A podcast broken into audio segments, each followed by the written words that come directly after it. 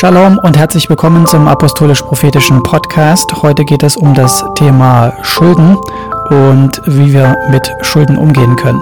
Also seid gesegnet, habt ein gutes Wochenende und eine gute Woche. Bis demnächst.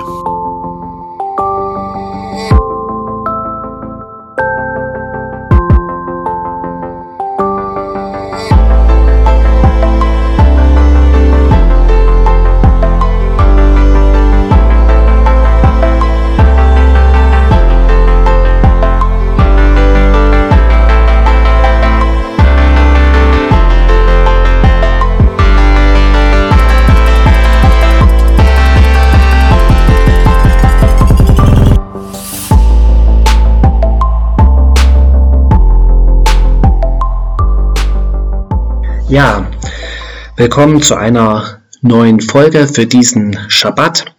Und wir wollen da weitermachen, wo wir das letzte Mal aufgehört haben. Es ging ja darum, dass wir ein Segen sein sollen, dass wir einen Unterschied machen sollen in dieser Zeit. Genau, wir sollen uns nicht beeinflussen lassen von dem, was um uns herum passiert, also von der Finsternis, weil Jesus ist das Licht, das Licht in uns, das Licht der Welt. Ja, und es heißt, äh, das Licht leuchtet in der Finsternis und die Finsternis hat es nicht ergriffen. Ja, Jesus ist dieses Licht und Jesus ist auferstanden, Jesus lebt in dir, Jesus lebt in uns und er hat uns alles gegeben, was wir brauchen, seine Weisheit, seine Kraft, wenn wir es in Anspruch nehmen, ja. Und wie können wir das jetzt aber sein? Ja, da hatten wir ja gelesen im Lukas-Evangelium hatte Jesus ja gesagt, beziehungsweise in diesem Gleichnis, dass wir auch ein Erbe bekommen, was wir kriegen, wenn er zurückkommt.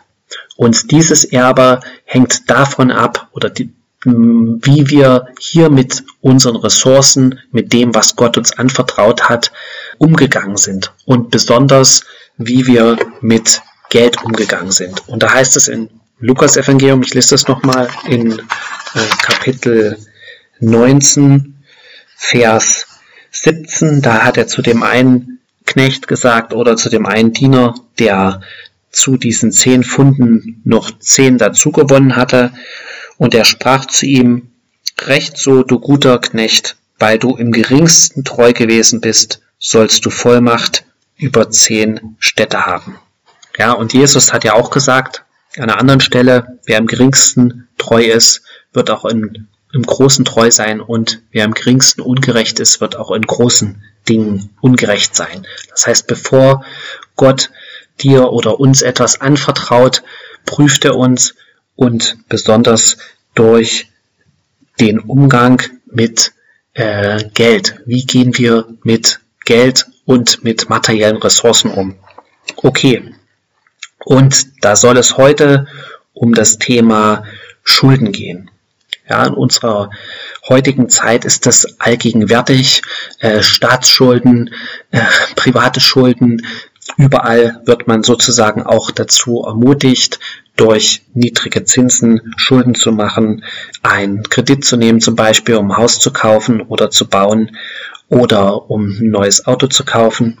Und ohne Schulden äh, oder ohne das wäre, wären viele Dinge gar nicht möglich. Ja, wenn man sich mal überlegt, die ganzen Häuser, die in den letzten Jahren gebaut wurden, wie viele davon haben die Häuser mit ihrem eigenen Geld äh, gekauft, ohne die Bank? Vielleicht ein Prozent. Ich weiß es nicht. Es gibt vielleicht auch gar keine Zahlen dazu und keine Statistiken.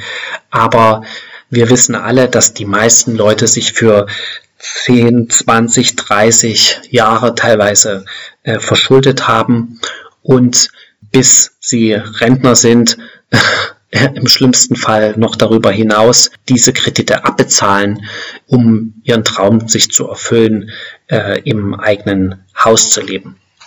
Okay, was sagt aber die Bibel dazu? Was sagt Gott zu dem Thema? Ja, und Gott hat sehr wohl was auch zu diesem Thema zu sagen. Ja, prinzipiell erstmal ist es so, dass Gott an keiner Stelle explizit verboten hat, Schulden zu machen. Ja, wenn irgendwas verboten ist, dann sagt das Gott auch ausdrücklich, wie zum Beispiel in den zehn Geboten sagt er, du sollst nicht töten, du sollst nicht stehlen, du sollst nicht falsches Zeugnis reden gegen deinen Nächsten. Aber er hat an keiner Stelle gesagt, du sollst keine Schulden machen. Es gibt auch Stellen, wo Gott ganz klar darüber redet, dass es immer Leute geben wird, die auch arm sind oder hilfsbedürftig sein werden unter dem Volk Gottes und dass wir unser Herz nicht verschließen sollen, unsere Hand öffnen sollen und diesen Leuten auch geben sollen, wenn sie äh, Hilfe brauchen. So war es zumindest im Alten Testament. Okay, vielleicht noch ein kurzer Ausflug äh, in die Statistik. Beim Statistischen Bundesamt kann man auf der Webseite gucken, äh, wie durchschnittlich verschuldet sind die Deutschen. Und da gibt es Zahlen pro Person ungefähr 29.000 Euro oder fast 30.000 Euro ist die durchschnittliche Verschuldung.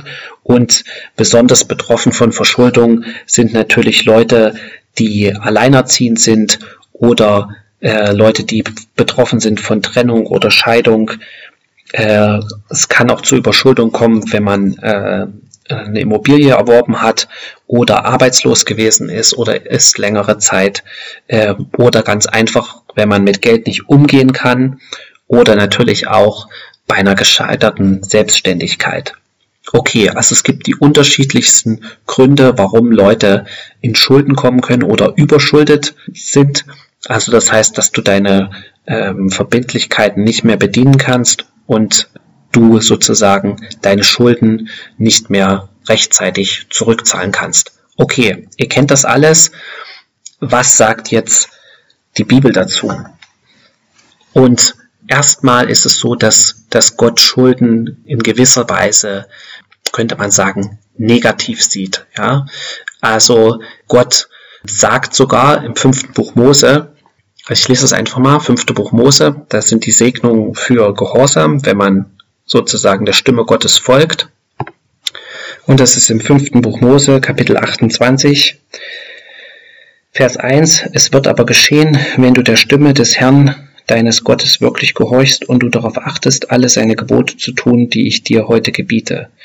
Dann wird dich der Herr, dein Gott als höchstes über alle Völker der Erde setzen, und alle diese Segnungen werden über dich kommen und dich erreichen, wenn du der Stimme des Herrn deines Gottes gehorchst. Okay, ich mache kurze Pause. Also wir sind natürlich nicht mehr unter dem Gesetz des Moses.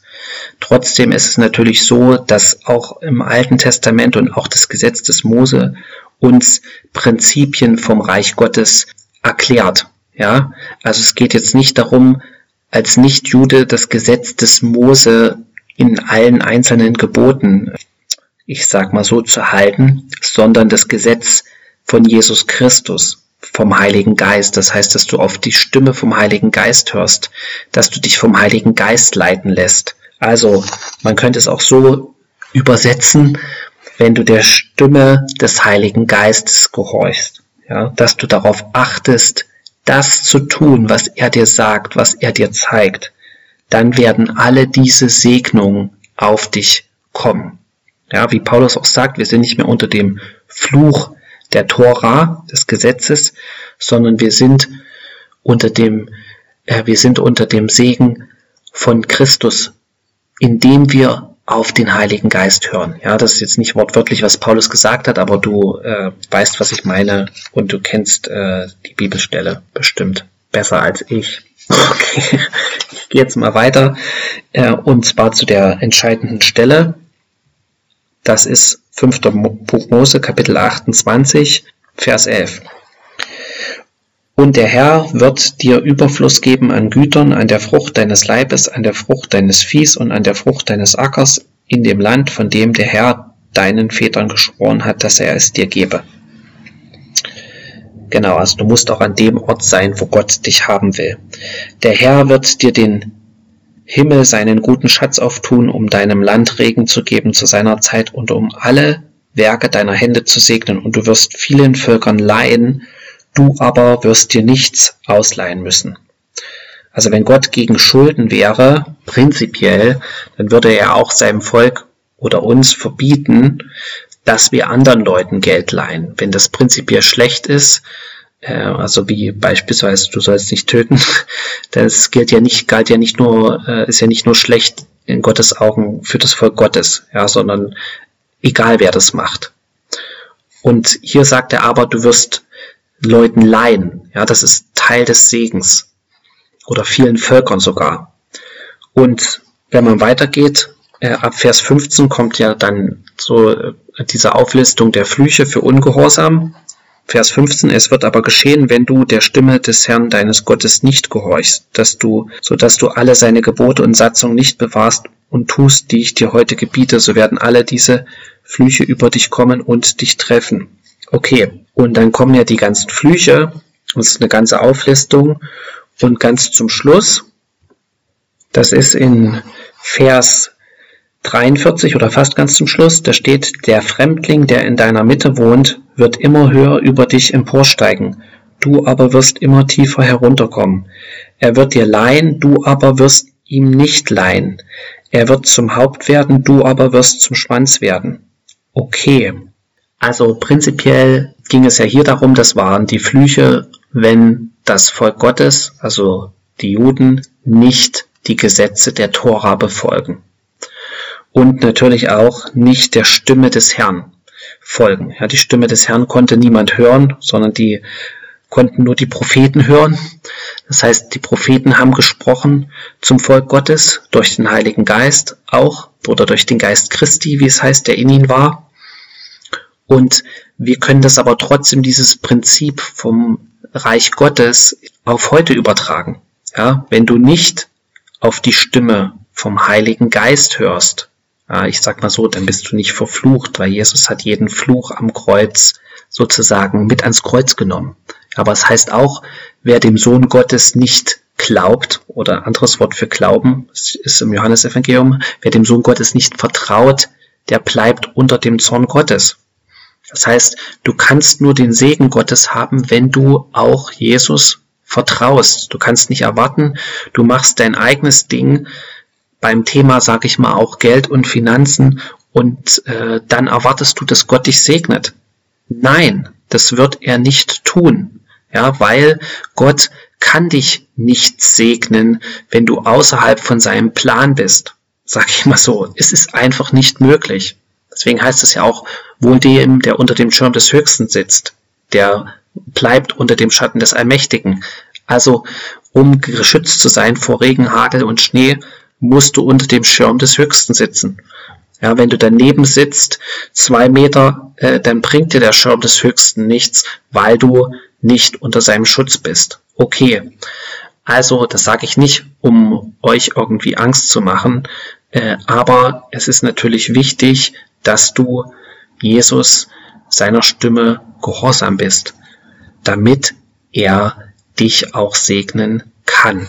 Gut, also hier sehen wir, dass anderen was zu leihen ist positiv behaftet und hat was mit Segen zu tun und selbst verpflichtet äh, sein zu müssen, sich Geld zu leihen, ist eher negativ behaftet im Wort Gottes.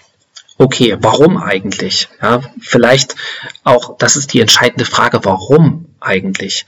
Weil immer wenn du dir was leist, begibst du dich in ein Abhängigkeitsverhältnis. Ja, ob das nun ist von der Bank oder von Privatpersonen, du machst dich von diesen Leuten in gewisser Weise abhängig. Und das ist genau das, was Gott nicht möchte. Gott will, dass du frei bist. Ja, Jesus sagt ja auch, ihr werdet die Wahrheit erkennen und die Wahrheit wird euch frei machen. Warum ist Jesus gekommen? Um die Menschen frei zu machen. Ja, nicht nur von Sünde. Ja, so, und, und ich sag mal so, und Schuld, Schulden, ähm, sind immer, ist immer, bringt dich in Unfreiheit, in eine Art Gefangenschaft. Ja, Leute machen jahrzehntelang einen Job, den sie überhaupt nicht möchten, den sie hassen vielleicht, nur um das Haus abzuzahlen, weil sie sind wie in einem Gefängnis. Ja, deswegen heißt es ja auch nicht umsonst, vergib uns unsere Schuld, wir, wir vergeben unseren Schuldigern. Ja, wenn du auch siehst, Jesus hat ganz viele Gleichnisse genutzt, wo er über Vergebung geredet hat, wo es auch ganz konkret um Schuldenerlass ging. Und das ist das nächste, das, was wir uns nochmal angucken wollen, in Jesaja Kapitel 61. Da heißt es in Vers 1, der Geist des Herrn, des Herrschers ist auf mir, weil Jahwe mich gesalbt hat, den Armen frohe Botschaft zu verkünden. Er hat mich gesandt, zu verbinden, die zerbrochenen Herzens sind, den Gefangenen Befreiung zu verkünden und den Gefangenen Befreiung zu verkünden und Öffnung des Kerkers den Gebundenen, um zu verkündigen das angenehme Jahr des Herrn und den Tag der Rache unseres Gottes und um zu trösten alle Trauernden um den Trauernden von Zion zu verleihen, dass ihnen Kopfschmuck statt Asche gegeben werde, Freudenöl statt Trauer und Feierkleider statt eines betrübten Geistes.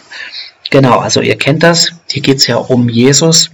Und was ist denn für die Armen eine frohe Botschaft? Ja, äh, oder die, die im Kerker sind. Hier geht es, äh, hier bezieht sich eigentlich äh, Jesaja in dieser Prophetie auch auf eine Stelle in der Tora nämlich das angenehme Jahr des Herrn, das ist das Jubeljahr oder das Halljahr.